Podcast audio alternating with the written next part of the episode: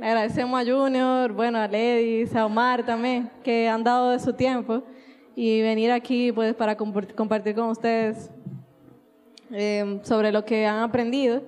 Y bueno, sin más, le doy la palabra a Omar, que yo sé que ya para algunos es conocido, es conocido acá, pero para los que no, Omar Arbaje, eh, un experto en este tema. pero ya, no le voy a decir más nada, él hablará por sí mismo. Amén. Amén. Bueno, buenas tardes. De verdad que hay rostros muy familiares aquí. Y para los no tan familiares, entonces, Omar, eh, me ha tocado enseñar, formar a, a mucha gente en la Iglesia Católica. Justamente vengo de un diplomado que está dando la arquidiócesis de coros parroquiales, de directores de coros parroquiales, para conocer todas estas cosas que vamos a ver a continuación a manera de introducción. A mí lo que me toca hablarle es de cuál es el papel de la música y del coro dentro de la liturgia. ¿Saben lo que es la liturgia? Yes. Pues lo voy a decir yo por si acaso. La liturgia según la iglesia, que es lo que hay que conocer, la liturgia es la acción del sacerdocio de Jesucristo por parte de los fieles que busca glorificar a Dios y santificar a los hermanos. Básicamente es eso. La música dentro de la liturgia debe glorificar a Dios y santificar a los hermanos. Santificar a los hermanos no es ponerlo a dar golpe de cintura, ni mover la cadera, sino mover el espíritu hacia Dios. Glorificar a Dios no es yo dar mucha palmada y olvidarme de Dios. Entonces la liturgia sería aquello que es tan perfecto en cuanto a la solemnidad y el decoro que me permite dentro de mi alegría alabar a Dios, pero también santificar a los otros. Perfecto. Espero que entiendan eso.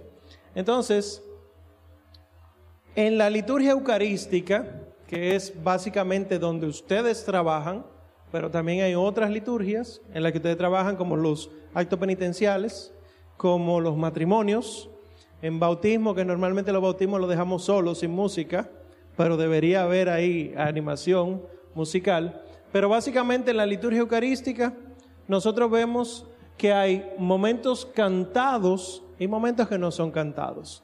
Todos los momentos cantados son los que vamos a ver aquí. Existen los propios de la misa y existen los del ordinario. Son dos tipos de canto. Los propios de la misa son los que serían un complemento de lo que está sucediendo en la liturgia. ¿Cómo así? El canto de comunión, el de entrada del ofertorio, el graduar, el aleluya, de por sí no llevan nada, solo ellos no llevan nada. Hablando del canto, no de la comunión. ¿eh? El canto de comunión no lleva nada. ¿Qué es lo importante de que sucede durante el canto de comunión? Es una pregunta. La comunión. Exactamente. Entonces esto lo que hace es acompañar el momento. Y aquí entonces vemos el canto de entrada o introito, el gradual, que puede ser el salmo con el responsorio, que nosotros decimos el salmo, pero es el salmo responsorial, el aleluya o el tracto, dependiendo del, del tiempo litúrgico, y la secuencia también dependiendo del tiempo litúrgico, el ofertorio como tercer punto, y la comunión. Nosotros vemos en este esquema, sí, perdón, en ese esquema, cómo en estos cantos se pasa de lo silábico a lo melismático. Ustedes son los músicos, no yo. Pero lo silábico lo que quiere decir es que cada nota es una sílaba de lo que se está diciendo, de lo que se está cantando, y el melismático es que una sílaba puede tener varias notas, o sea, se alarga. Entonces, el canto de comunión suele ser más silábico porque tiene más letras y disminuye los silábicos y aumenta los melismáticos con el gradual, el aleluya, porque no suelen tener mucha letra. Y entonces son momentos en los que tú haces un canto con poca letra y se alarga. Eh, la melodía. En el gradual El nombre de gradual fue dado por el lugar de donde se canta el salmo. El gradual es el aleluya con el tracto y el salmo con el responsorio y la secuencia. El salmo se supone que es al coro que le corresponde.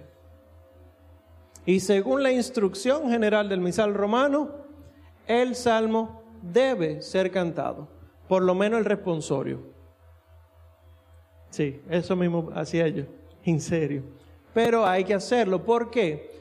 Porque los salmos, ¿qué son? ¿Quién me dice que son los salmos? Himnos, oraciones de alabanza, pero cantadas. Tú coges un salmo y tú no lo encuentras escrito en prosa, como tú verías, por ejemplo, el Evangelio de Mateo. Tú lo encuentras en versos. Y esos versos son los que deben ser cantados. Es más, hay salmos que, que dicen el primer versículo cómo debe hacerse o de quién era. Salmo del coro de la no sé qué cosa para entonarse no sé qué cosa. Y hay tanto amor en los salmos que hay un salmo que está, que cada verso es una letra del alfabeto en el orden. No en el español, porque ellos no escribían en español, sino en hebreo, lo que se conoce como el alefato, no alfabeto. El alefato es el alfabeto hebreo, porque la primera letra del hebreo es el alef, alefato, de ahí el, también el alfabeto, alfa, beta, gamma, delta. El aleluya, entonces, o el tracto. El aleluya de por sí es una palabra corta que significa alegría tan grande que no hay manera de expresarla eh, eh, a lo largo eh, con las palabras que tenemos y por lo tanto entonces se le agregan muchos adornos musicales y se alarga sobre todo, por ejemplo, la última al, la última vocal y es suele ser un segmento del salmo, pero también hay textos que no son del salmo. Le decimos aleluya porque siempre va acompañado de la palabra aleluya. Y aleluya lo que quiere decir es exaltar a Yahvé, eh, reconozcamos la grandeza de Yahvé. Hay ocasiones en el año en que no se dice aleluya. Y por lo tanto, el aleluya no debe llamarse aleluya.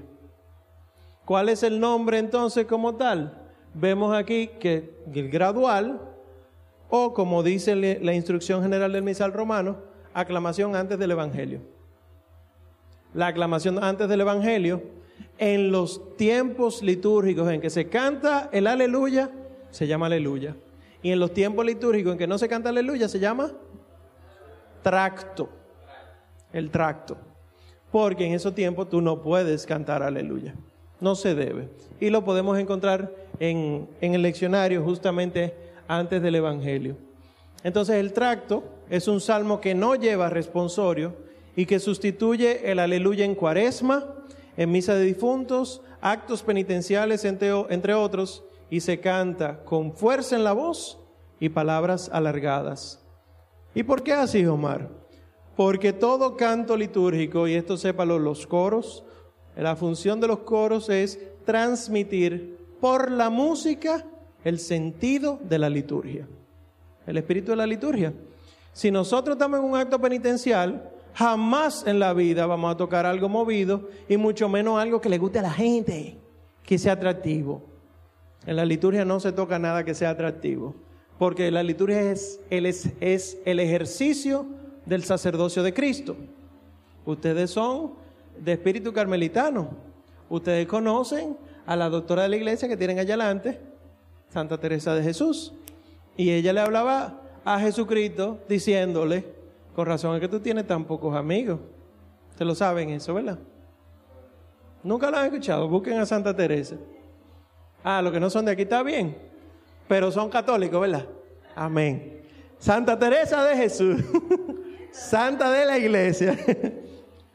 Ella decía, patrona de la parroquia exactamente, eh, y demás, no quiero seguir diciendo de ella, ella decía, enfrentando en, un diálogo espiritual a Jesús, oye, pero con razón es que tú tienes tan pocos amigos, porque si así es que tú tratas a los que te buscan, ustedes lo saben mejor que yo, ¿verdad? Que seguir a Jesucristo no es un cachú. Y que muchas veces uno se lo encuentra de frente y no es ven mi vida que yo te amo, sino ponte a hacer lo que tiene que hacer. Y eso es lo que tenemos que transmitir en la liturgia. La liturgia, ustedes musicalmente, el, lo que le dice los documentos de la iglesia, la escola cantorum, la escuela de cantantes, de los cantores, tiene que transmitir al Jesús verdadero. Es un Jesús que te muestra que para llegar a la resurrección hay que pasar por la muerte y antes de eso por la pasión. Y como dice el himno de la liturgia de las horas, para llegar al Calvario, cítame primero en Getsemaní, dice ese himno. Para es verdad que yo tengo que morir, primero yo tengo que sufrir y luego resucitar. Claro. ¿Qué muestra la Santa Eucaristía? ¿Cuál es el mensaje central de la Santa Eucaristía? ¿Qué es lo que celebramos en la misa? El misterio de la pasión, muerte y resurrección de Jesucristo. Yo no me puedo inclinar ni por el sufrimiento, dolor, muerte solamente, ni por la resurrección sola. Porque el acontecimiento de Jesús es más que una de las cosas, es todo eso. Y eso es lo que entonces debe mostrar el, el cantor, el coro, la música, etc. La secuencia, como dice aquí, se aplica. Es un himno que se canta justo antes del aleluya o el tracto en cuatro momentos del año. Tradicionalmente cuatro momentos del año, pero actualmente solamente quedan dos. Está la secuencia de Pascua y la secuencia de Pentecostés. Pero anteriormente hasta más de cuatro había, pero quedaban la de la fiesta de Corpus Christi y la del Viernes de Dolores. Stabat Mater de Viernes de Dolores todavía se canta en muchísimos monasterios y en muchas Eucaristías solemnes en catedrales. Pero nosotros que no estamos en catedrales, entonces nos quedamos con la secuencia de Pascua y la secuencia de Pentecostés. La secuencia de Pascua, que se llama Víctima Pascal y Laudes, eh, Ustedes la conocen porque dice, ofrezcan los cristianos ofrendas de alabanza a gloria de la víctima propicia de la Pascua. Que en un momento le preguntan a María Magdalena, eh, ¿qué, ves en la ¿qué ves? ¿Qué viste en el camino, María, en la mañana? Mi Señor glorioso, la tumba abandonada, resucitó de veras, mi amor y mi esperanza. Esa es la secuencia de, de Pascua. La secuencia de Pascua, entonces, como cualquier secuencia, es antes del aleluya y es cantada. Suele pasar de que, bueno, pero vamos a cantar también el aleluya y también la secuencia. Les tengo una noticia que a muchos nos da un golpe. La misa, para ser una misa lo más adecuada posible, debe ser cantada entera. Sí, también hice así. Da brega, pero es poco a poco. No es trabajo de ustedes, es trabajo de los sacerdotes. Pero el trabajo que les corresponde a ustedes háganlo con el conocimiento pleno que se le está dando. La secuencia de eh, Pentecostés es el ven Espíritu Santo y envía desde el cielo un rayo de tu luz que ustedes conocen. Entonces, eh, estos son parte integral de la liturgia, estos son los del ordinario de la misa. En el ordinario de la misa son cantos que siempre están en todas las misas se dicen de manera ordinaria. Eso se hace. Los otros no, lo que acabamos de ver son propios de la misa. ¿Cómo así? Depende de cada misa. Tiene su aplicación propia. Pues los del ordinario son peticiones, alabanzas y creencias. Y todos debemos cantarlos. Y me gusta esto que dice aquí, en latín. Lo que manda la Santa Madre Iglesia, Sacrosantum Concilium, capítulo 6, y un documento que vamos a ver más adelante que se llama Musicam Sacram es que todo, en la medida de lo posible, obviamente, debería cantarse en latín, porque es el idioma oficial de la iglesia, pero de acuerdo a las necesidades pastorales, porque yo no voy a cantar una misa entera en latín si la gente no va a estar entendiendo. Entonces, se fomenta el uso del español, por ejemplo, en nuestro país, Concilio Plenario Dominicano, pero también se dice que debe fomentarse el uso del latín en medio del español. Estos son Kyrie, Gloria, el Credo, el Sanctus Benedicto, que es el santo entero, y el Agnus Dei, en español, Señor ten piedad, gloria, credo, santo, Cordero de Dios. Estos suelen ser cortos, el Kiri y el Agnus Dei, y por eso entonces, viendo nuevamente este esquema, el Gloria y el Credo, que son largos, suelen ser silábicos en su entonación, y el Kyrie melismático, porque el Kyrie, el Señor ten piedad, lo único que dice, por cierto, él de los pocos textos en la misa que no quedan en latín, sino en griego. Y lo que dice en griego es Kyrie eleison, Christe eleison, Kyrie eleison. Se acabó. Y el, en español sería Señor ten piedad, Cristo ten piedad, Señor ten piedad. Aquí vemos una imagen de un misal romano que dice, por ejemplo, esta primera parte, tú que has sido enviado a sanar los corazones afligidos, se llama tropo, y ese tropo es, se puede cantar y se debe cantar, diría el sacerdote, mírenlo aquí. Después el sacerdote u otro ministro idóneo dice las siguientes invocaciones u otras semejantes. Y luego el pueblo responde. ¿Qué dice? Tú que has sido enviado a sanar los corazones afligidos, Señor, ten piedad. Y nosotros decimos, Señor, ten piedad. Pero aquí da la opción de decir, Kyrie eleison. Y luego, Christe eleison, Kyrie eleison. La entonación uno dice Kyrie, pero esa Y en griego se pronuncia más como una, una U francesa. U. Kyrie eleison. Pero bueno, ya esos son asuntos técnicos. el gloria, el gloria, como pueden ver, es largo. No todo canto que diga gloria en su letra es un gloria litúrgico.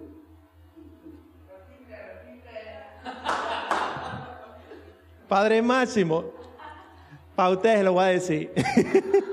no todo canto que tenga la palabra gloria es un gloria que debe ser cantado dentro de la liturgia. Porque el texto del gloria es el que está aquí, en este caso en el misal, pero que no está solo en el misal, que lo conocemos, que la iglesia tiene miles de años entonando este himno, que es uno que, por lo menos cuando yo iba a misa hace muchos años, se recitaba y que ahora la gente parece que no se lo sabe. Que es gloria a Dios en el cielo y en la tierra pasa a los hombres que aman el Señor. Por tu inmensa gloria te alabamos, te bendecimos, etc. Nosotros tenemos una costumbre de unos cantos del gloria a Dios, gloria a Dios, gloria al Padre. Si ustedes ven ese canto, no se parece a esto. No va. Le digo de primera intención, el gloria no es una alabanza a cada una de las personas de la Santísima Trinidad. No es eso. El gloria, desde aquí hasta acá, no, hasta aquí, toda esa primera parte es gloria al Padre. De aquí hasta aquí es pidiéndole perdón o piedad, que tenga piedad de nosotros, al Hijo. Tú que quitas el pecado del mundo, ten piedad de nosotros. Tú que quitas el pecado del mundo, atiende nuestra súplica. Y esta tercera parte es una santificación del Hijo. No es Padre, Hijo y Espíritu Santo. Por lo tanto, si en este momento pedimos eh, que el Señor tenga piedad de nosotros, en esta segunda parte, en esa segunda parte debe disminuirse la velocidad del canto. O no disminuirse, que exprese que estamos pidiendo al Señor que tenga piedad de nosotros. Esto da brega, pero se puede. Se puede porque la iglesia tiene dos mil años haciéndolo hasta que aparecimos nosotros, que hemos querido hacer lo que sea en nuestra liturgia. Se puede porque se hace. Y aquí les ponemos entonces el texto en latín para conocimiento. Sí les voy a decir algo. Cualquier eh, canto que vayan ustedes a montar en la liturgia en latín, y no lo digo porque él esté aquí, hay que consultarlo con el sacerdote antes. Porque el sacerdote es el que conoce las necesidades pastorales de la comunidad. Y si el sacerdote sabe que la comunidad no va a sacar provecho de un canto en latín, sino que el coro se la va a lucir, entonces le va a decir que no lo canten. siempre con la anuencia de su párroco. Y claro, una vez el párroco haya dicho que sí, el coro lo que debe hacer es propiciar que la gente se lo aprenda, ¿verdad? No es de que vamos a cantarlo y ya, porque como dijimos aquí, han de cantarse por toda la congregación. Por lo tanto, el gloria no puede ser un invento mío que nadie se sepa, sino que, hay que ir enseñándolo. Si eso implica antes de misa hacer por lo menos algo, que la gente lo sepa, repartir papelitos, lo que sea. Y un tercer consejo, si le piden permiso al cura y él dice que sí, y ustedes quieren de verdad montar el canto latín, les recomiendo que no empiecen por el gloria. Es largo. Pueden empezar por uno de los más cortos, como el Kyrie, que como dije es griego, no latín, o el Agnus Dei, el Cordero de Dios. Bien.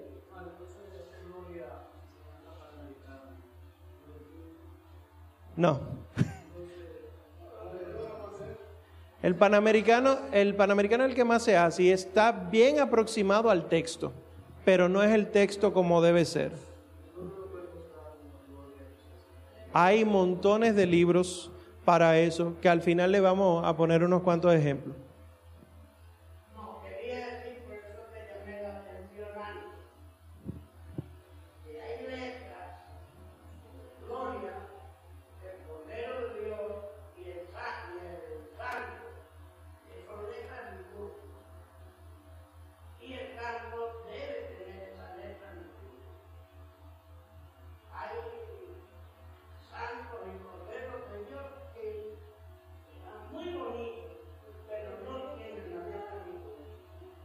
Así es, esos son lo que se llaman el ordinario de la misa.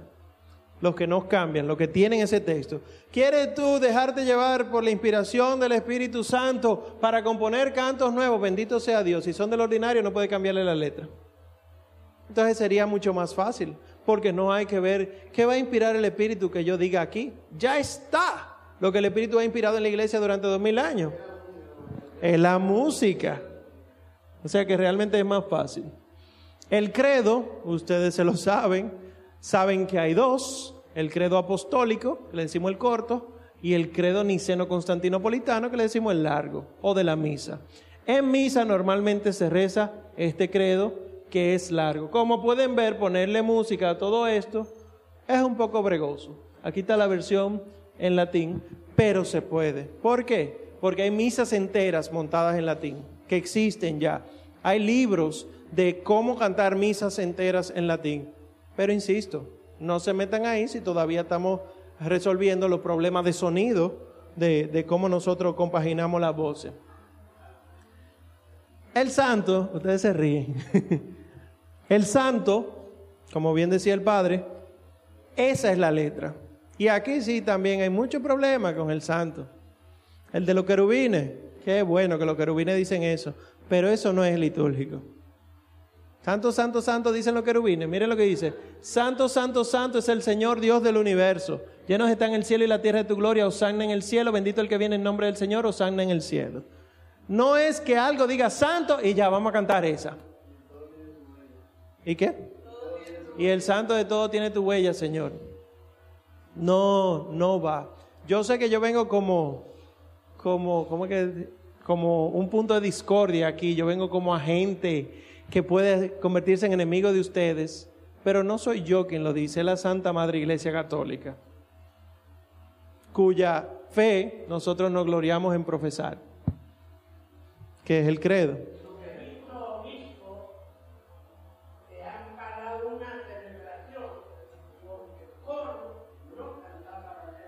Así mismo es.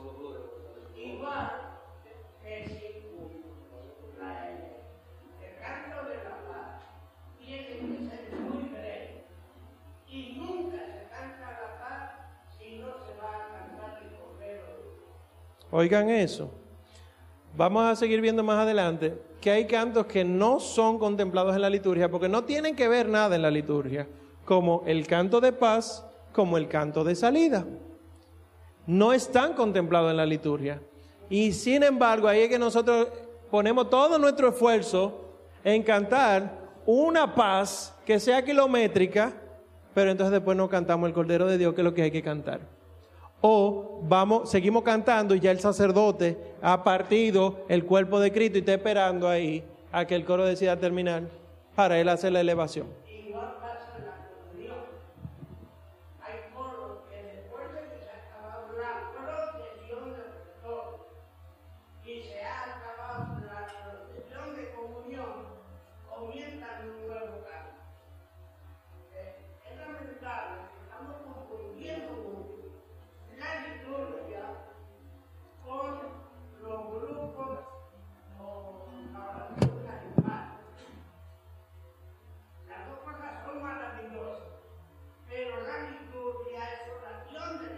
Exactamente.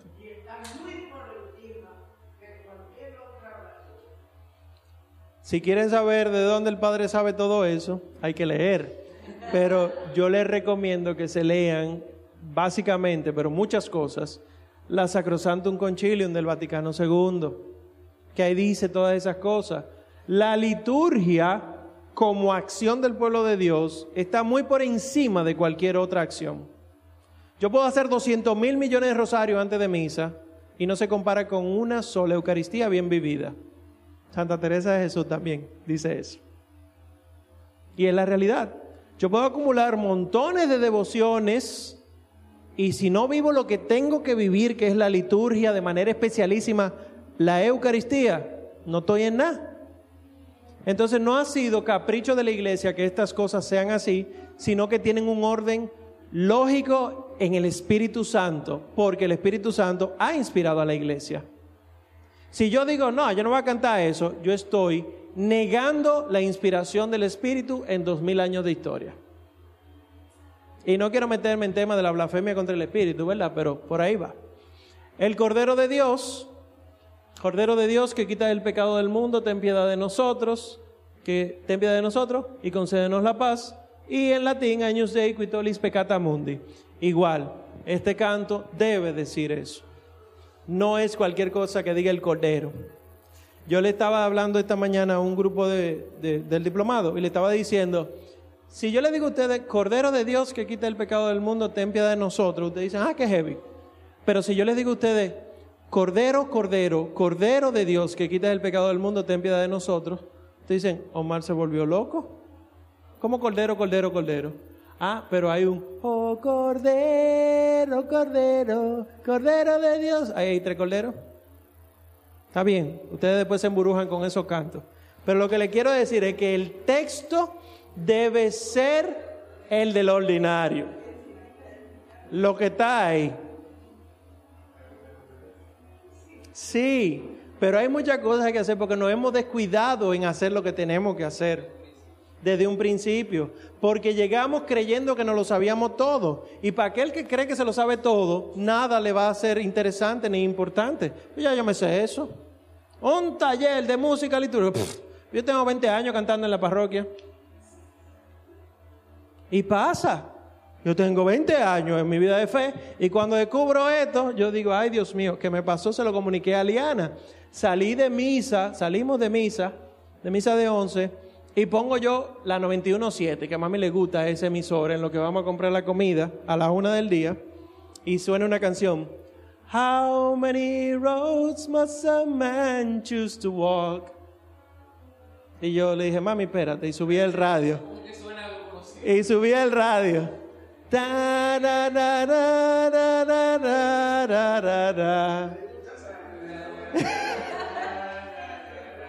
y yo la melodía de ese canto no fue para la liturgia. Y eso pasa mucho. Y lo que dice los documentos de la iglesia es que una de las primeras cosas que hay que tomar en cuenta para saber si un canto es litúrgico es la intención del autor. Si el autor la escribió para la liturgia, puede empezar a considerarse que es litúrgica. Pero si fue escrita para Jesucristo Superstar, si fue escrita para el graduado, la película de Dustin Hoffman, si fue escrita para expresar una emoción de la época de Simon y Garfunkel, eh, ¿cómo es que dice? Eh, Hello darkness, how are you? Una cosa así. Padre nuestro, tú que estás. No va. No va. Pero está bien, yo le tiro la bomba y ustedes se embrujan con eso. A mí me tocó, me tocó a participar en una misa así hace un mes, donde el coro decidió cantar entera todas y cada una de las canciones. Sepan algo, sepan algo. Los cantos en la liturgia, la función, ese es el tema, el papel de la música y el coro en la liturgia. Los cantos en la liturgia están para acompañar momentos importantes, no porque ellos sean momentos importantes. Si hay un canto de procesión de entrada, el canto de entrada termina en el momento mismo en que el sacerdote termina de llegar. Porque es de procesión de entrada, si ya él entró y así la comunión, y así el ofertorio, y así todo. A eso lo vamos a ver más adelante. Entonces, a manera general, ¿cuál es la estructura de la misa? La misa se puede decir que tiene dos grandes clímax o dos grandes picos, cumbres. Uno, la proclamación del Santo Evangelio y otro que sería el momento de la comunión.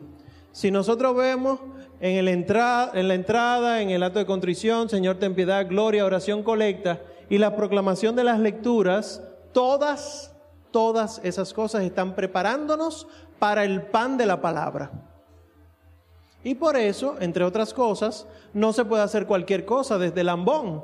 Vamos a dar avisos parroquiales del ambón y demás, sino que el ambón es la mesa de la palabra, del pan de la palabra. Es más, si ustedes se fijan, en las misas que son solemnes, normalmente el diácono, cuando va a proclamar el Evangelio, toma el evangeliario del altar y luego entonces lo lleva al ambón, queriendo simbolizar que la mesa del pan eucarístico viene preparada por la mesa del pan de la palabra. Como diría uno de los padres de la iglesia, para que María pudiera concebir en su vientre al Señor, primero tuvo que haberlo concebido en su corazón. Si yo no estoy preparado de oídas, de fe, por la palabra, mi comunión no va a dar fruto. Entonces tenemos estos dos climas. El del Evangelio, que luego la homilía se encarga de explicarnos estas cosas y el credo nos, nos hace ponerle un sello final. ¿Por qué se reza el credo después de la homilía? Porque con el credo decimos amén. O sea, todo lo que hemos escuchado de la liturgia de la palabra con los ritos iniciales, incluyendo sobre todo la homilía está conforme a la fe de la iglesia y yo la profeso. Y luego entonces viene toda la oración, ofertorio santo del de prefacio, cano, Padre nuestro, eh, líbranos Señor de todos los males y llega hasta la comunión. Entonces,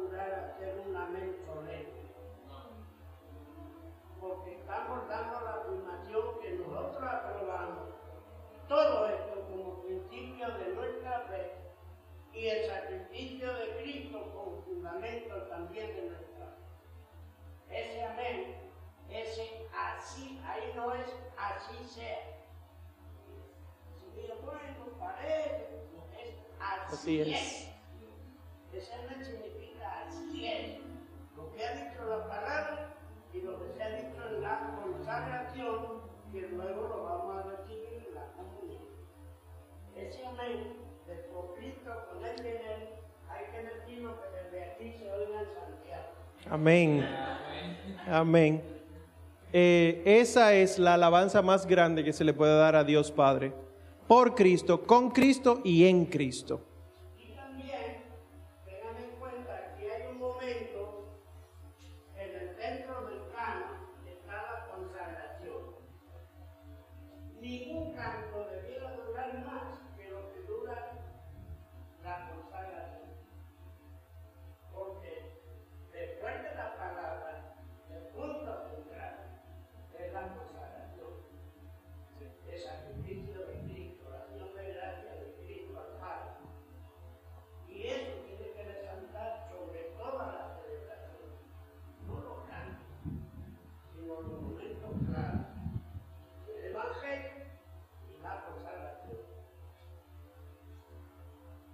Que esto es lo que dice aquí al final, los cantos simplemente ayudan a dar forma a esos momentos.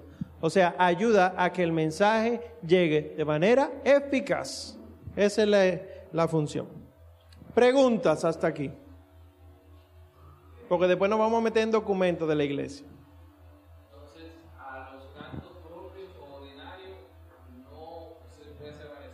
No, propios son unos, ordinarios son otros. A los ordinarios no se le hace variación, no. Entonces, ahí cualquier canto que uno tenga que varíe por una letra, fuera. Sí. Así radical. O sea, tampoco por una letra, hay que ver, tú sabes, pero, pero tiene que tener el texto. No puede, tiene, no puede. O sea, porque hay cantos que dicen un, un la y el otro lo dice directamente. Dice un artículo sin el artículo. O sea, que no cambie el sentido de, de, de gloria, no cambia el sentido. O sea, está el texto ahí. Es sencillamente ponerle música al texto, que existe ya. Pero si ustedes quieren dejarse llevar por el Espíritu Santo, lo que sí les digo algo, no todo canto que ustedes escriban es, eh, oficialmente litúrgico hasta que sea aprobado por la conferencia de obispos. O sea, sí, con aprobación del sacerdote se pudiera entonar en la parroquia, pero eso no quiere decir que donde quiera que usted vaya lo va a cantar.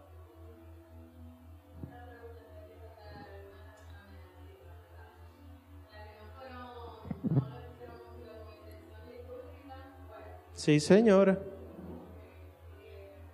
Ahí se van como 100 de la que tú conoces. Y de menos. Fuera también. Ahí se van 200.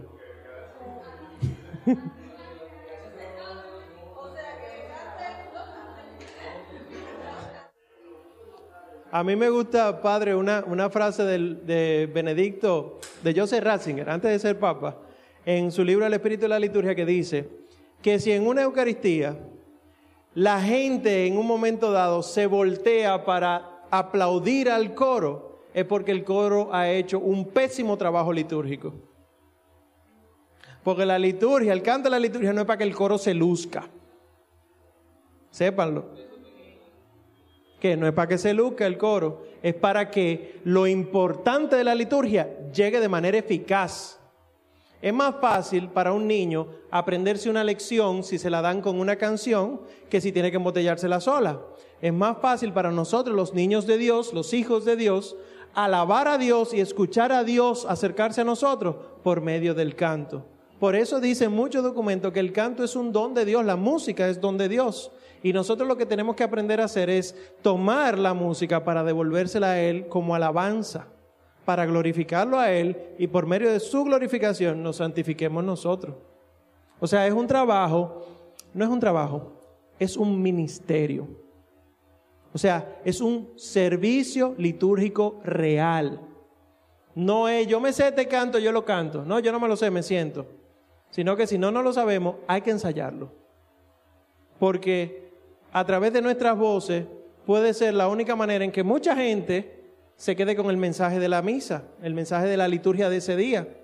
Usted lo sabe mejor que yo, que están haciendo la oración de los fieles y ustedes nada más escuchan la primera y la segunda, después ustedes nada más están respondiendo, te rogamos, óyenos. Y somos los que estamos en esto, tú sabes. Entonces, el que no está en esto, normalmente está pendiente, y si acaso, de lo que dice el Padre en la homilía y de lo cómo canta el coro. Entonces, si el coro tiene cantos que son totalmente divorciados del espíritu de la liturgia de ese día, no va a llegar el mensaje. Porque todo canto de entrada queremos resolverlo con hay una fiesta, fiesta, fiesta, y todo canto de salida es mientras recorre la vida. Y eso no es así. Vamos a avanzar entonces. Ah, sí, perdón. En la instrucción. Sí. La instrucción general del misal romano dice que después del canto de comunión, si existe, eh, o sea, si hay posibilidad, pero eso quiere decir consultando con el sacerdote y demás, se pudiera hacer un canto o un salmo post comunión, pero que invite a la reflexión, porque la idea es que haya un silencio que propicie el encuentro del Cristo que tú comulgaste contigo. Entonces, hay muchas veces, y eso lo digo de verdad de corazón, que yo preferiría que hubiera un silencio. Porque esos sí son escasos en nuestra liturgia. No porque la iglesia lo diga, sino porque nosotros no sabemos hacer silencio. Porque la iglesia habla de los silencios litúrgicos que son incluso obligatorios después de la comunión y son sugeridos después de cada lectura y después de cada oremos del sacerdote tiene que haber un silencio. Pero nosotros andamos, mira así, que no, que párate de una vez, salmita, porque no puede haber ese espacio, ese bache entre la primera lectura y el salmo. Y la, un bache, no son baches, tenemos que enseñarlo. Pero también, o sea, ustedes son músicos, no son CD. Ustedes pueden repetir las estrofas varias veces y no tener que cambiar de canciones. Participé en esa misa que le dije hace un mes que hicieron cuatro cantos de comunión. Entonces tú dices, ¿qué es lo que estamos haciendo? Porque se le acabó la canción, pues vamos a cantar otra. Pueden hacerse los espacios instrumentales, puede repetirse la canción.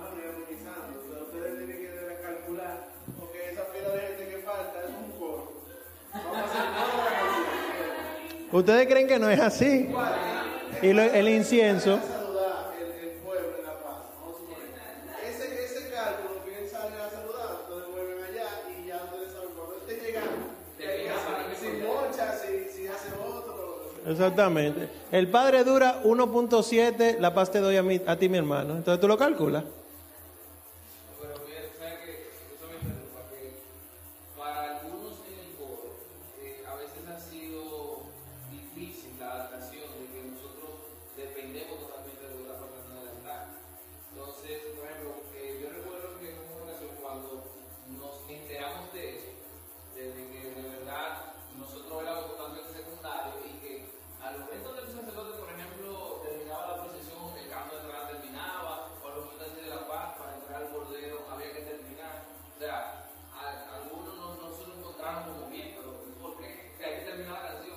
Pero eso es falta de formación. Cuando el cristiano de verdad está convencido de que la Eucaristía es el centro de su vida, no pone esos peros. Al revés, hace todo lo que hace en servicio a esa Eucaristía. Y la devoción nace espontánea. No hay que estar diciéndole, mira, tú tienes que hacer tal reverencia. No, o sea, siente el temor de Dios, no miedo. El temor de Dios, o sea, ese deseo de mostrar que respeta tanto a Dios, que Dios puede mirarlo o no mirarlo, pero lo va a hacer. Y eso es lo que tiene que entender el músico. No es que su servicio sea secundario, sino es un servicio de acompañamiento aquí a la liturgia. La liturgia puede ocurrir sin canto, es verdad, pero eso no es lo recomendable. Por todo lo que ustedes saben del canto, orar dos veces, la música donde Dios, etc. Sí, claro. Déjame dar para atrás.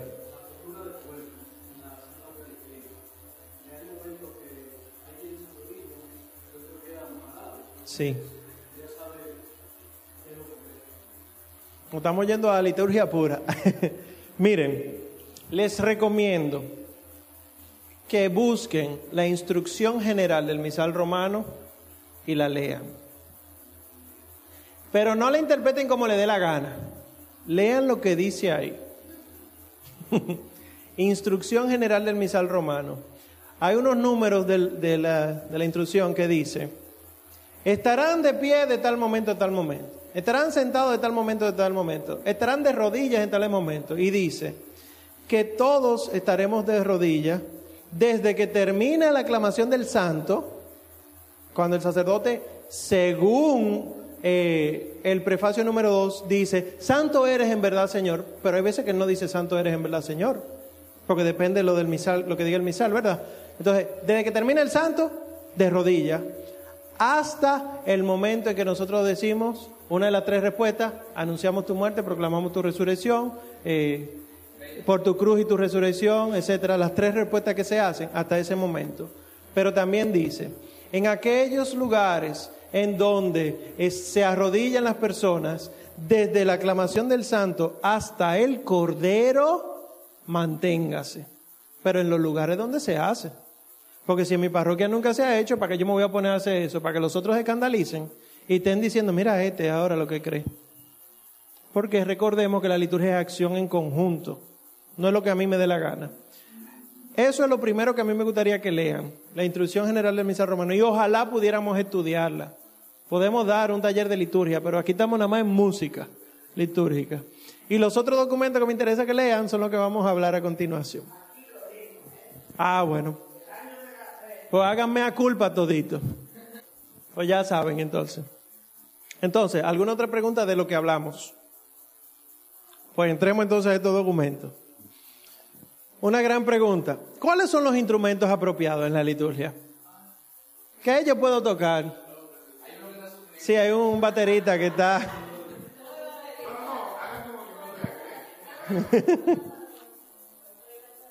en 1903, el Papa Pío X escribe un documento que se llama Trale Solecitudini, que es el primer documento oficial que habla de la música en la liturgia.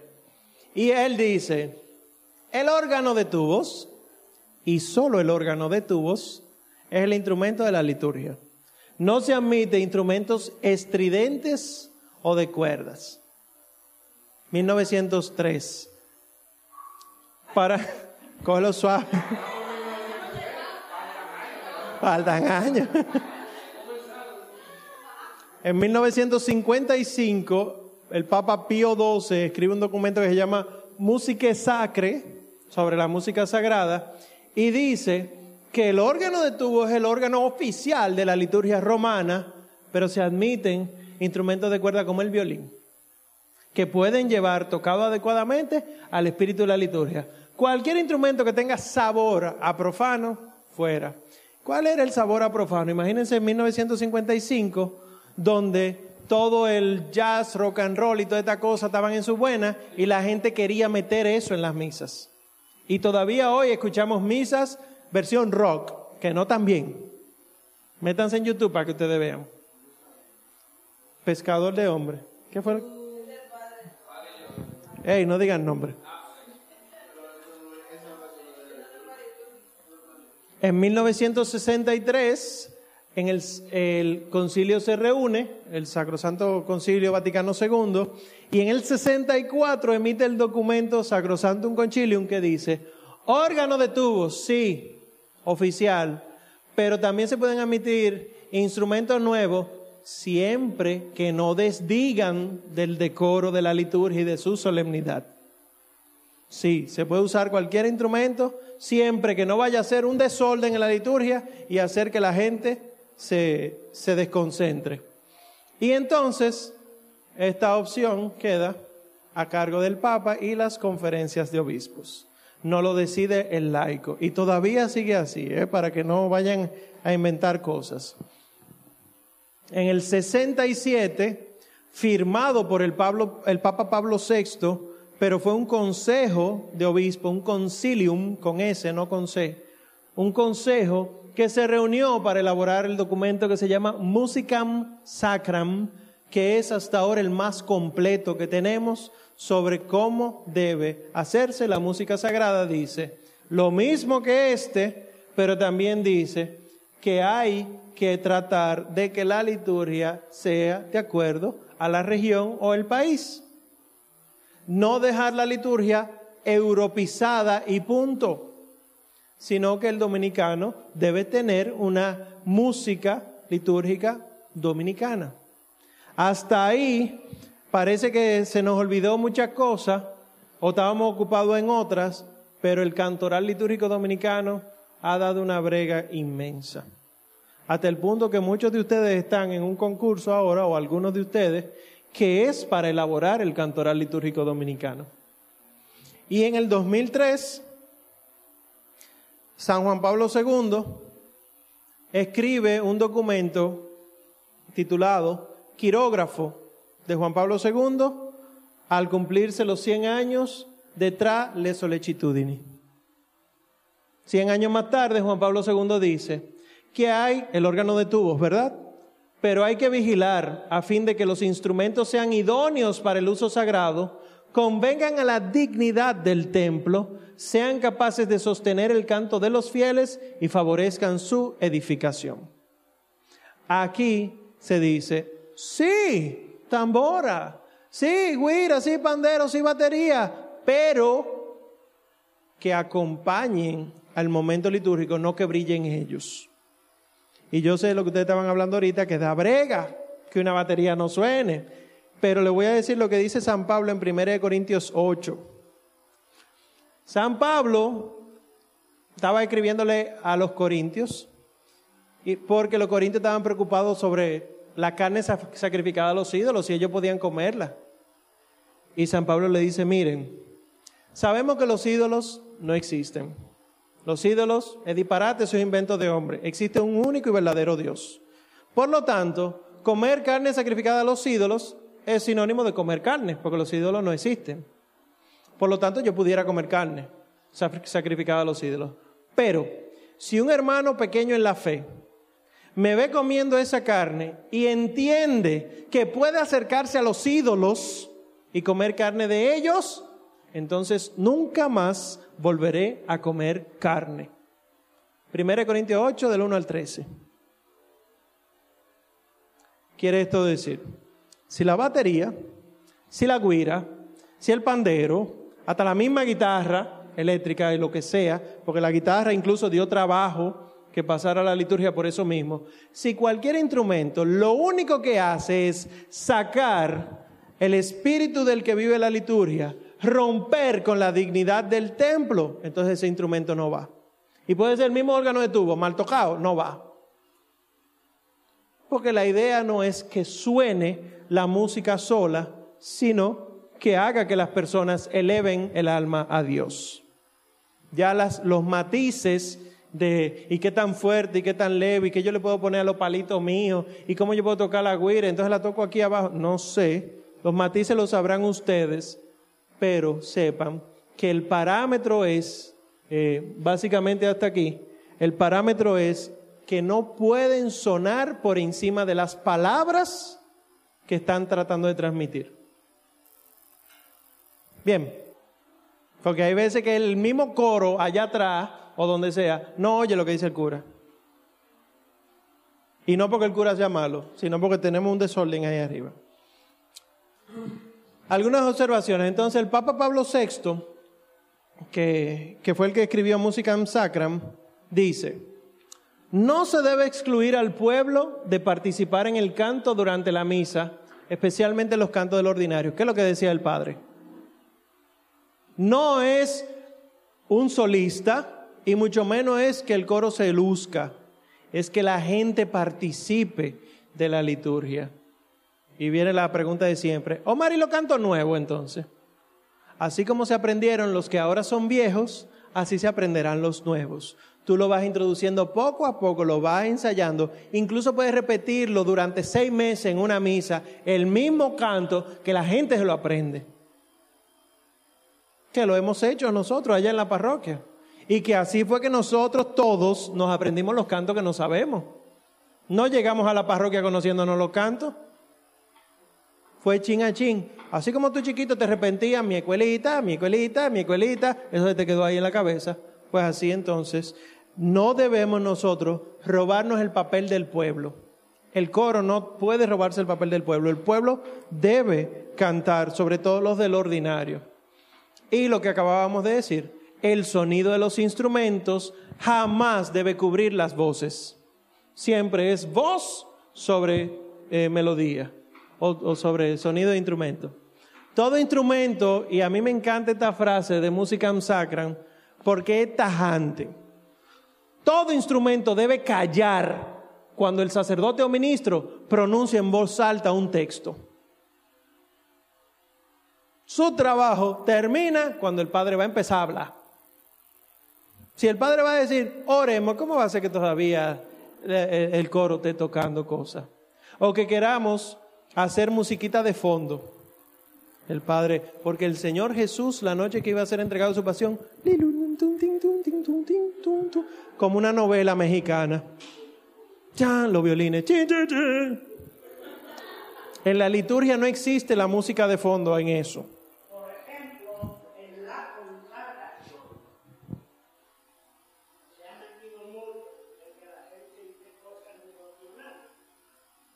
Sí. Y en la consagración no se debiera decir ni una palabra. Así es.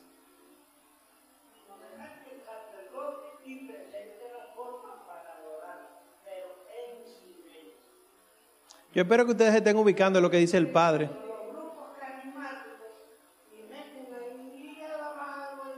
Te alabamos y te ¿Cómo es que dice? Señor mío y Dios mío, creo en ti, etcétera. Te adoro. No, silencio. Cuando el Padre dice, haced esto en conmemoración mía.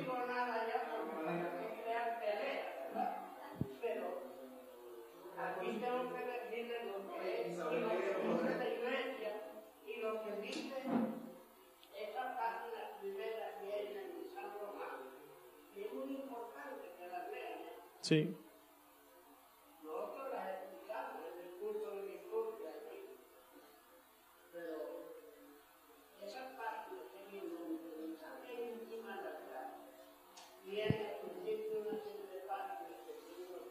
Sí.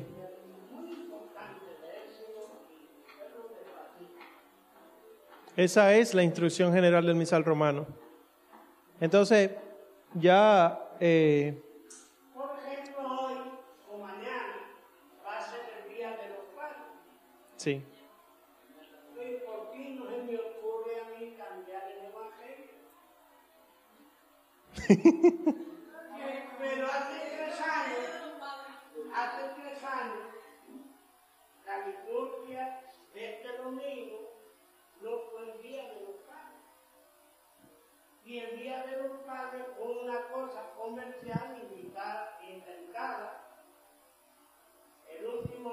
de julio por un señor llamado Joaquín Badalé para el comercio.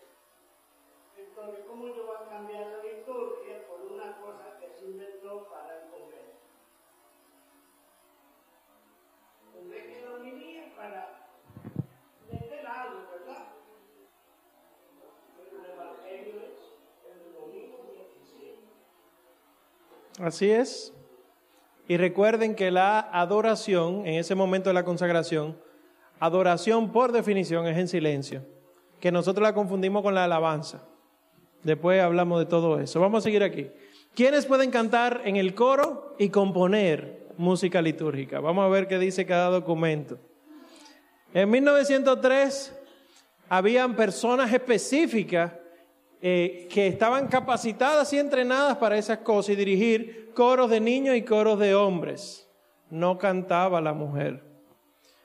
Los restos de teatro, imitaciones eh, profanas, composiciones con sabor a profano, todo eso se quitaba. ¿Por qué? 1903.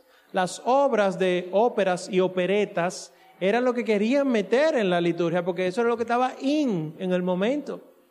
Miren que el problema de la música en la liturgia no es de ahora. La gente todo el tiempo ha querido meter en la liturgia lo que se está escuchando, lo que los jóvenes oyen ahora. Miren ahí. Lo que estaba in, lo pop en ese momento, era este tipo de música. Entonces, el San Pío X dijo, no señor, no señor. Y eso de que está metiendo mujeres a cantar, no señor. ¿Por qué? Porque el coro era un ministerio, o sea, era un servicio y sigue siendo litúrgico real. Y él lo que hacía era ayudar, complementar el orden sacerdotal. Y el orden sacerdotal es masculino, es para hombre macho. Entonces las mujeres no podían eh, cantar. En 1955 ya se aceptan, eh, Pío XII, música sacra, acepta ya esto, ya por un gran paso. Imagínense, estamos hablando de más de 50 años, pero todo lo que haga referencia a lo profano, y miren esto, y los artistas que no profesan la verdad de la fe, todo eso hay que sacarlo. ¿Cómo así? ¿Quién podía cantar y componer durante la liturgia? Aquellas personas que llevaban una piedad de vida que la gente la veía. Ah, lo que pasa es que para esta gran celebración del Día de los Padres, eh, Padre Máximo, decidimos invitar a fulanito que es de aquí, del barrio, que él canta heavy y que la gente lo conoce. Entonces, ¿sabes? Para hacerlo como más, más cercana a la gente. No, señor. Porque aunque suene muy heavy la música, lo que la gente va a ver es que, pero bueno, aquí hay que buscar ese muchacho cantando ahí y se escandaliza y se saca del sentido solemne de la liturgia. Entonces tienen que ser personas que den ejemplo de vida. En el 63, ¿verdad? Vaticano II, dice que debe darse educación eh, de música litúrgica y de composición y de cantos, en particular a los niños, porque también los niños estaban siendo dejados de lado. En el 67, con música sacram, se le da más competencia a los, eh, preferencia, perdón, a los más competentes musicalmente. Si ustedes ven aquí, aquí hay una barra y aquí no. Aquí los, los varones de las hembras eran separados. Pueden cantar hombres y mujeres siempre y cuando las mujeres no se vieran. Aquí no. Por lo que habíamos dicho, por favor, saquen sus mentalidades feministas de aquí. No, no de aquí, de la Iglesia Católica. Miren, si el, el ministerio era un servicio comparable al sacerdocio de Cristo, Cristo era varón o hembra. ¿Es verdad? Me gustaría repetir algo que me dijo mi amigo Miguel aquí. Que hay muchas feministas que dicen que Dios puede ser mujer, pero ninguna se atreve a decir el diablo puede ser mujer. ¿Por qué quieren que Dios sea mujer pero el diablo no? Porque es a conveniencia. Entonces, volviendo a este tema, ya en el 67 sí podían estar mezclados estos, pero hace énfasis en los matrimonios. Lo que es profano no puede tocarse en el matrimonio. ¿Qué sucede hoy? Que mira, eh, eh, hoy este es tu día, mi amor, le dicen a la novia, pide lo que tú quieras cantar. Ay, yo quiero que me toquen la de Twilight de entrada. No, eso no pasa. ¿Quién dijo? Yo relajando. Yo quiero eh, que me canten por amor. Yo quiero que me toquen. Yo no me la sé. La, la de Aladino también. Un mundo ideal. Qué lindo. Todo eso es profano. La liturgia no es nada más misa.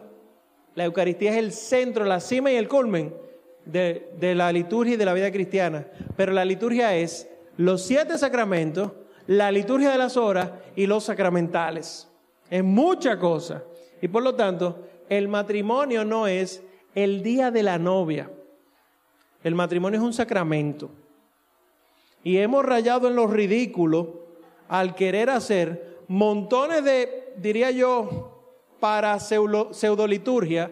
O sea, poner el crucifijo de, de, ¿qué? encuentro matrimonial, el rosario de los papás, la Biblia no sé qué cosa, la oración comunitaria, que yo he tenido que escuchar personas decir, a mí lo que más me gustó de ese matrimonio fue cuando la comunidad oró por ellos. ¿Saben por qué? Porque en ningún momento se les resaltó la importancia al sacramento.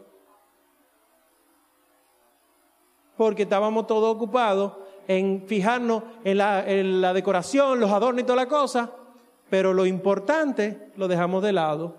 Y entonces apesta en los frutos que pueden dar ese sacramento. Y Eden puede ser agrazones, pueden ser cosas amargas. Y bueno, yo no sabía que era así, ese momento más importante de mi vida.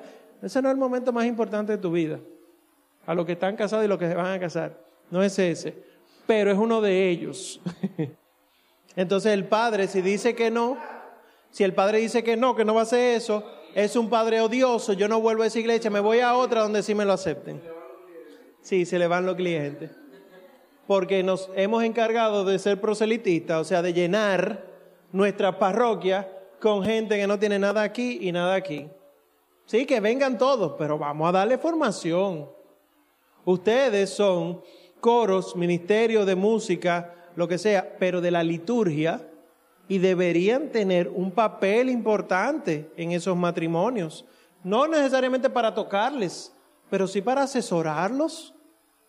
Porque la mayoría de la gente que viene a casarse por la iglesia es porque es más bonito. Ustedes lo saben. Mucha gente, es verdad que muchos lo hacen por convicción, pero muchos otros lo hacen porque es más bonito, porque quiero casarme de blanco. Ah, porque ella quiere que sea así. Y entonces destruimos la liturgia y la acción del sacerdocio de Cristo no es eficaz en ellos y ellos no han podido encontrarse con Dios porque aunque tienen la acción del Espíritu Santo, esa gracia sacramental, esa gracia de ese sacramento específico, no está dando fruto porque no se habían preparado para que diera fruto. Pero bueno, ya ese es otro tema. Y entonces en el 2003, el Juan Pablo II dice, hay que poner todo nuestro empeño en acrecentar el repertorio de composiciones que sean dignas de la altura de los misterios celebrados y al mismo tiempo adecuadas a la sensibilidad actual. Omar, pero ya tú me sacaste 200 de las canciones que yo conozco y yo no me conozco 204. Eh, ¿Qué hacemos? Vamos a ponernos en esto. La arquidiócesis está haciendo un concurso y yo veo que nadie como se está acercando a eso. Ay, que no hay canto. ¿Y qué tú estás haciendo para que haya canto? Y sí hay canto. Hay dos mil años de historia de canto. Y no hay canto en República Dominicana. Fíjate en México, Bolivia, Perú, Venezuela, Colombia. No hay canto ahí. No me canten nunca un canto de un cantante cristiano No católico.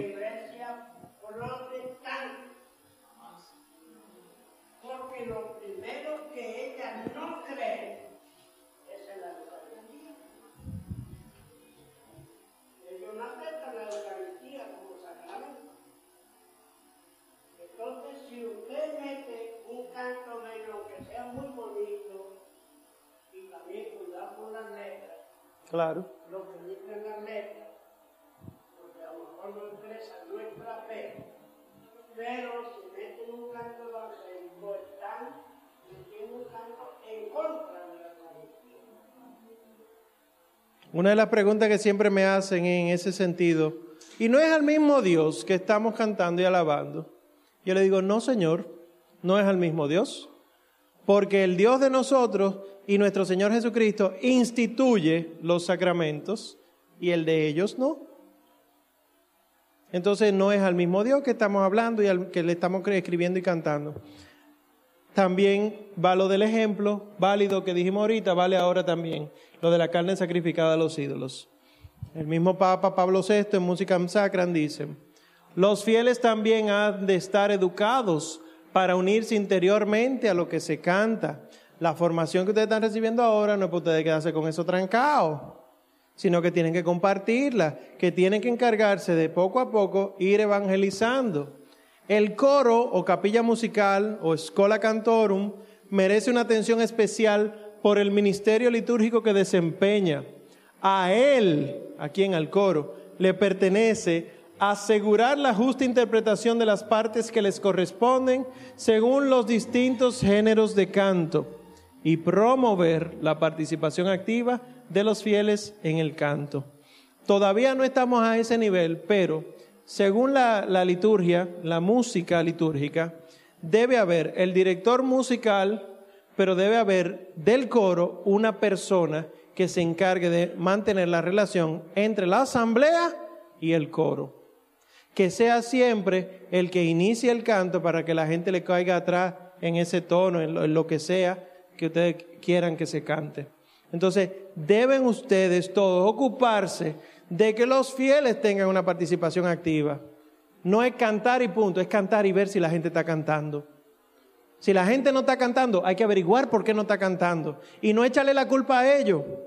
Porque si el Padre dice, el Señor esté con ustedes, el pueblo, aunque no sepa cantar, le cae atrás.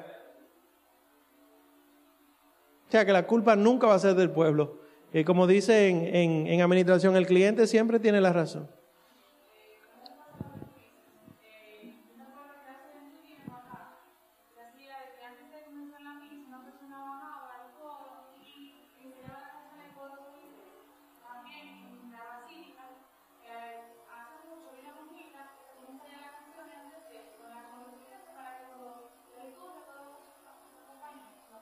Sí, pero como también hemos llenado la, la, los espacios de silencio antes de la liturgia con rosarios, con devociones, con novenas, entonces ya no hay espacio para ensayar nada.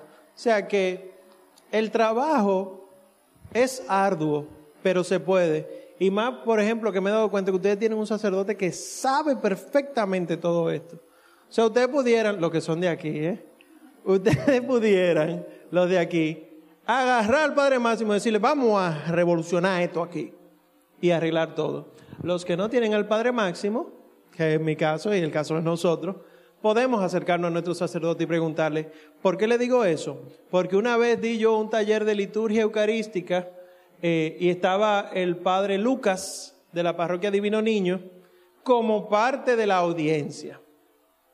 Y ya tú sabes cómo se pone uno cuando uno ve un sacerdote ahí en el público y que en un momento me levanta la mano a hacerme una pregunta. Aunque no me temblaron físicamente la pierna, espiritualmente, mi pierna espiritual, ¿verdad? Tiemblan. Y el padre me hace, me hace una pregunta ganchosa. Omar, ¿qué tú piensas de esos cantos en el momento de la consagración que quieren meter de alabanza cuando se, se tiene elevado el cuerpo de Cristo y luego la sangre? Y yo le dije, Padre, usted casi no sabe, usted sabe más que yo porque usted me lo pregunta a mí. No, yo quiero que tú me digas. Y yo, bueno, mire, lo que dice la iglesia, yo curándome, lo que dice la iglesia es que no. Y él, y él dijo en ese momento, yo sé que no, pero no ha valido que yo le diga a esta gente que no.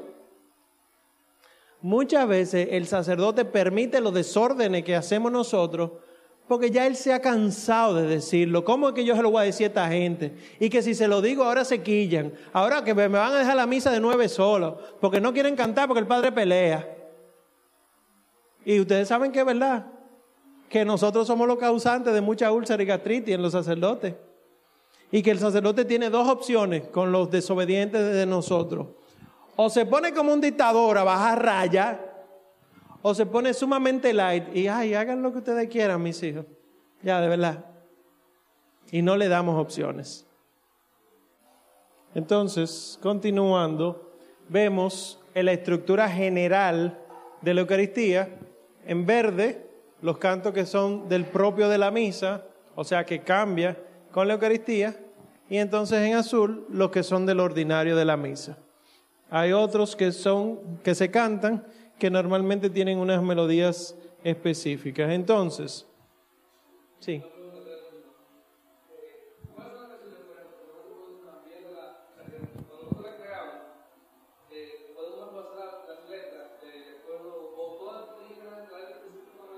No.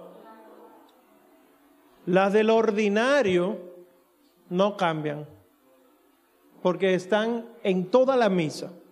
Todas las misas del universo tienen estas oraciones fijas que se cantan. Y es el Señor, ten piedad, el gloria, el credo, el santo y el cordero. Eso es lo ordinario, eso es lo que tiene la letra fija. Las del propio de la misa son las que cambian de acuerdo a la misa. En cuaresma tú cantas una cosa, en la entrada, en el gradual, aleluya, el ofertorio y la comunión. Así en Adviento, etc. Entonces, la que, si ustedes van a componer letras nuevas, es obviamente del propio. Porque letra nueva no hay en el ordinario.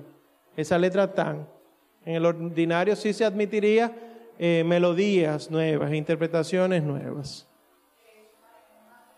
Omar.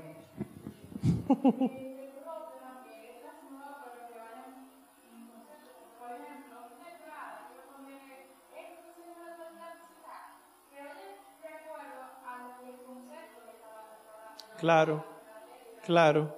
Hay un documento de estos que, hemos estado viendo, esos cinco documentos, que dice, en Música Sacra, es ese, el del 67, que en los momentos del, del propio de la misa, entrada, ofertorio, comunión, salida, pueden hacerse cantos, pero no basta con que sean eucarísticos, y lo dice así entre comillas, no basta con que sean eucarísticos, sino que deben estar de acuerdo con la fiesta o el tiempo en el que se están cantando. Porque yo no puedo cantar cualquier cosa de entrada. ¿De qué me sirve a mí cantar ahora para el, domingo eh, mañana? A este domingo 17 del tiempo ordinario. ¿De qué me sirve a mí cantar que hay una fiesta, fiesta, fiesta? Si la liturgia de ese día no me habla de fiesta, fiesta, fiesta. Si no entendemos el sentido de la liturgia de la palabra, primera lectura Salmo, segunda lectura y Evangelio, siempre está la oración colecta. La oración colecta, ¿saben lo que es? No. La oración colecta es la primera oración que hace el sacerdote cuando dice oremos, después de pedir perdón y alabar a Dios, el gloria. El padre dice oremos, que todavía estamos de pie, esa oración se llama oración colecta, porque colecta recoge todas nuestras oraciones para que Él, presidente, presidiendo la celebración, entonces las eleves a Dios Padre. La oración colecta siempre va a tener el sentido, el sentido de la liturgia de ese día. Siempre. Por lo tanto, el coro debe conocer no solo las lecturas, sino el sentido de la liturgia para saber cuáles canciones va a ensayar o va a montar para el domingo. Por eso, como dice Juan Pablo II en el quirógrafo del 2003, no se puede dejar los cantos al arbitrio de las personas, sino que se necesita ensayo, que se necesita, se necesita organización y que todo esto que se canta sea fruto de una formación litúrgica. No dice una formación musical, formación litúrgica. Porque como dicen también los documentos, solamente una persona verdaderamente imbuida, llena, empapada, permeada del sensus ecclesiae puede componer cantos que de verdad lleven lo que tiene que llevar la liturgia. ¿Qué es el sensus ecclesiae? Un sentido de iglesia. Miren, hay unos grados, o sea, hay maneras en las que la misa se canta o se hace. Las oraciones y las enseñanzas es el sacerdote que le toca, no le toca al pueblo. El propio de la misa le corresponde al coro y el ordinario de la misa a todo el mundo, a la congregación. Obviamente, el propio de la misa le corresponde al coro dirigirlo, pero se supone que deben ser cantos que la asamblea conozca. Y claro, esto es de Musicam Sacram, aquí nos ha dado un trabajo porque es del 67 y miren lo que dice. Estos son los grados en que se divide la Eucaristía. Primer grado, segundo y tercero. Y dice Musicam Sacram que el primer grado, esto es de participación musical, canto, el primer grado siempre va a ser cantado. Siempre. Incluso se puede hacer solo este cantado. Pero cuando se vaya a cantar el segundo y el tercer grado, tiene que ser porque el primero se está cantando. O sea, nosotros tenemos canto de entrada, comunión, aleluya, ofertorio, el piedad, el gloria, el cordero y el credo y la oración de los fieles, pero esto se canta solo si el sacerdote ya ha empezado a cantar con el saludo, la aclamación del Evangelio, la oración sobre las ofrendas, el prefacio, el santo. ¿Qué ha pasado con nosotros? Muchas veces quizá por comodidad o por no fastidiarnos mucho, hemos invertido todo. ¿Cómo así? El Padre puede decir, en el nombre del Padre, del Hijo y del Espíritu Santo, y nosotros cantamos esto. Pero lo que dice Musicam Sacram es que esto se canta si ya el, padre ha empezado a cantar la misa. Claro, esto requiere un trabajo en conjunto, un trabajo comunitario, porque hay veces que el padre no canta porque no puede. Entonces son cosas, razones pastorales, motivos pastorales que deberían movernos a un trabajo más en conjunto. ¿Cuál es el idioma de los cantos litúrgicos? ¿En qué idioma debemos cantar? ¿Cómo deben ejecutarse adecuadamente? latín, y nunca con prisa, ni como si fuera un espectáculo, latín. Es lo que dice 1903 tra le solecitudine. Música sacre dice latín, pero también tenemos que considerar las, las versiones del mundo, o sea, lo que está aconteciendo, y que también los cantos que no sean eh, litúrgicos se deben llevar a las devociones, a los ejercicios piadosos porque no podemos eliminar los cantos religiosos. En el 63 el Vaticano II dice que es el latín el idioma oficial, pero se puede utilizar la lengua vernácula, o sea, el idioma propio de cada pueblo, según las directrices de la conferencia de obispos. Pablo VI en Musicam Sacram dice lo mismo, llevándolo un poco más hacia nosotros la conferencia de obispos. ¿Qué dijo la conferencia de obispos de nosotros? En el número 323, el primer concilio plenario dominicano dijo que la lengua oficial de la liturgia es la castellana. Para que aquellos que forzamos el latín no lo forcemos, pero que recordemos que el latín siempre es el idioma oficial de la liturgia en la iglesia. Y ya el quirógrafo, de Juan Pablo II dice que sí, pero debe aceptarse música más moderna con un espíritu litúrgico, de acuerdo a las directrices de la conferencia, pero también de acuerdo a las directrices de la iglesia. Esas, esas, es todos estos textos que, que hemos visto. ¿Qué dice Pío XII? Ya casi, casi terminando. A propósito de todo esto de la música. Porque hay gente que va diciendo que la inspiración artística es libre, sin que sea lícito someterla a leyes y normas morales o religiosas. Hay gente que se agarra de ahí. Y no que la inspiración artística es libre. He oído y todavía lo escucho. Bueno, el Espíritu Santo me inspiró eso. Eso fue lo que yo sentí en ese momento que yo debía cantar. Y entonces el espíritu que sopla en ti es un espíritu distinto del que está soplando en la iglesia durante dos mil años.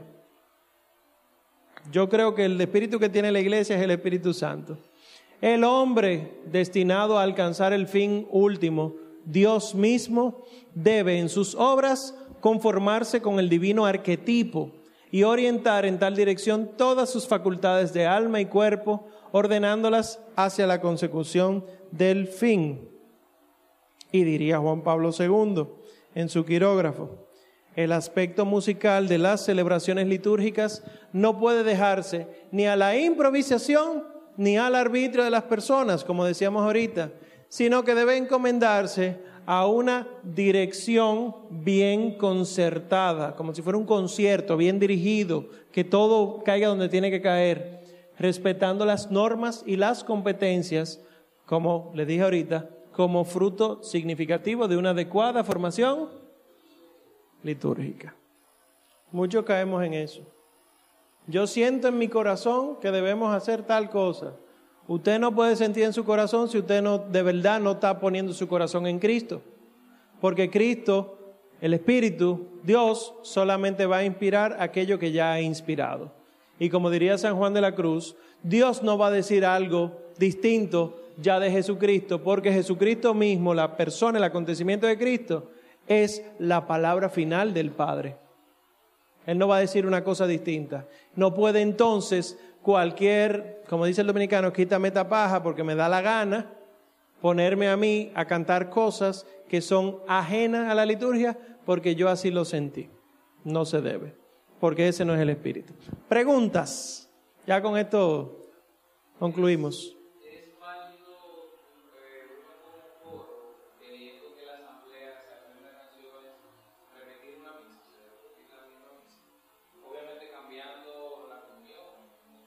Sí, sí, sí.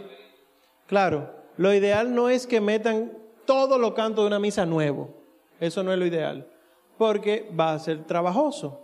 Bueno, puede ser que incluyan un canto nuevo, dos cantos nuevos, y que ustedes lo repitan varias veces. Obviamente, no sería del, del propio de la misa, porque la misa va cambiando el sentido litúrgico. Puede ser del ordinario. Y claro, aquellos cantos que sean del propio de la misa, ustedes pueden ensayarlo antes, sin problema, o buscar un canto o componer un canto que, que sea sencillo. El mismo Juan Pablo II me parece que es el que dice que todos ustedes están encargados de hacer composiciones verdaderamente litúrgicas, pero no solo las que sean interpretadas por los mejores Schola Cantorum, sino también por los coros más modestos. De nada sirve que tengamos un coro de 80 voces si después de ese canto con tres voces yo no lo puedo interpretar. Porque la idea es que la persona participe, no que se la luzca. Entonces, sí, tú entras uno, dos cantos nuevos, sí, puedes repetirlo seis meses, no importa, hasta que las personas se lo aprendan y así entonces tú incluyes otro más y así ustedes mismos van desarrollando una especie de cantoral de la parroquia que la gente ya se sabe y que entonces en un momento dado ustedes ya pueden tener opciones para el santo, opciones para el gloria, opciones de comunión, etc. ¿Más preguntas? Bueno, pues si no hay más preguntas, muchas gracias por su atención. Un aplauso a Jesucristo. Bueno, muchas gracias a Omar por, por su tiempo y por compartir todo esto con nosotros. Quería que antes de terminar leyéramos este mensaje juntos. Es un mensaje que, que escribió Pablo VI después del concilio Vaticano II. Vamos a leerlo juntos, tiene solo dos paginitas, pero así nos podemos mantener más concentrados ahora en lo que dice. Es muy bonito el mensaje para todos nosotros que servimos en la, en la iglesia. Entonces dice así, a todos vosotros ahora, artistas, que estáis prendados de la belleza y que trabajáis por ella, poetas y gentes de letras, pintores, escultores, arquitectos, músicos, hombres de teatro y cineastas, a todos vosotros, la Iglesia del Concilio dice por nuestra voz, si sois los amigos del arte, sois, vuestros amigos. La Iglesia está aliada desde hace tiempo con vosotros. Vosotros habéis construido y decorado sus templos celebrado sus dogmas, enriquecido su liturgia. Vosotros habéis ayudado a traducir su divino mensaje en la lengua de las formas y las figuras, convirtiendo en visible el mundo invisible. Hoy como ayer, la iglesia os necesita y se vuelve hacia nosotros. Ella os dice por nuestra voz, no permitáis que se rompa una alianza fecunda entre nosotros. No rehuséis poner vuestro talento al servicio de la verdad divina. No cerréis vuestro espíritu al soplo del Espíritu Santo. Este mundo en que vivimos tiene necesidad de la belleza para no caer en la desesperanza. La belleza, como la verdad, es quien pone alegría en el corazón de los hombres. Es el fruto precioso que resiste la usura del tiempo, que une las generaciones y las hace comunicarse en la admiración, y todo ello por vuestras manos. Que estas manos sean puras y desinteresadas. Recordad que sois los guardianes de la belleza en el mundo, que esto baste para libertaros de placeres efímeros y sin verdadero valor, para que libraros de la búsqueda de expresiones extrañas o desagradables. Sed siempre y en todo lugar dignos de vuestro ideal y seréis dignos de la iglesia, que por nuestra voz os dirige en este día su mensaje de amistad, de salvación, de gracia y de bendición. Amén. Wow, eso casi Sí, parece como si fuera palabra, bueno, divina, porque en realidad es, es, es hermoso el mensaje y nos recuerda todo lo que hemos hablado, lo que hacemos, o sea, el, no hacerlo por una, por una satisfacción efímera, como dice, sino enfocarnos en hacerlo porque es, es el, junto al mensaje de nuestra iglesia simplemente embellecerlo y llevarlo entonces por medio de la música algunas referencias que pueden visitar también para de cancioneros, donde pueden encontrar cantos litúrgicos. Esas, esos tres primeros libros que se ven ahí están en, en latín y son cantos gregorianos escritos en el, en el tetragrama que le enseñaba al principio. Eh, pero de ahí se puede sacar mucha, mucha música para arreglarla, tipo como el Ubicaritas que vimos, traerla a este tiempo, era traducirla también pueden buscar ahí, son libros que recomienda la iglesia. Está el libro del salmista, también buenísimo, que ese fue un libro que me, lo conocí a través de Omar, que tiene todos los responsorios de los salmos dominicales y también el, la estrofa cantada, o sea, tiene, tiene la partitura y también se puede encontrar el audio en, internet. Si, lo, si no saben leer y eso, también puede aparecer el, audio del responsorio y, del, y de la estrofa. También está, en el libro del salmista también está el aleluya y el tracto y la aclamación, o sea, cuando toca, ¿verdad? O sea, cuando no toca el aleluya también está solo el tracto, que también le puede dar una idea de, de, una melodía para cantarlo. Esos dos últimos son cancioneros aprobados por obispos de aquí, de nuestro país. el Cantemos Nuestra Fe y el Cancionero Litúrgico Dominicano. El Cantemos Nuestra Fe todavía lo venden en Amigo del Hogar.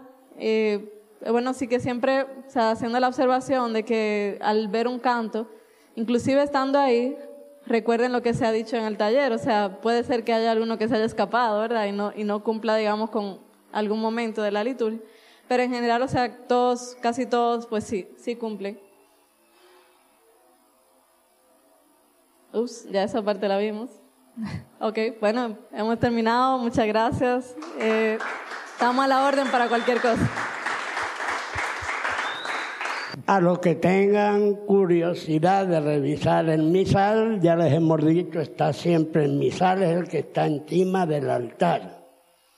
Pero tenemos otro libro que es el libro de la sede, que también es bueno a veces revisarlo. Pero quería decirle, fíjense lo que hemos dicho de las letras que son litúrgicas.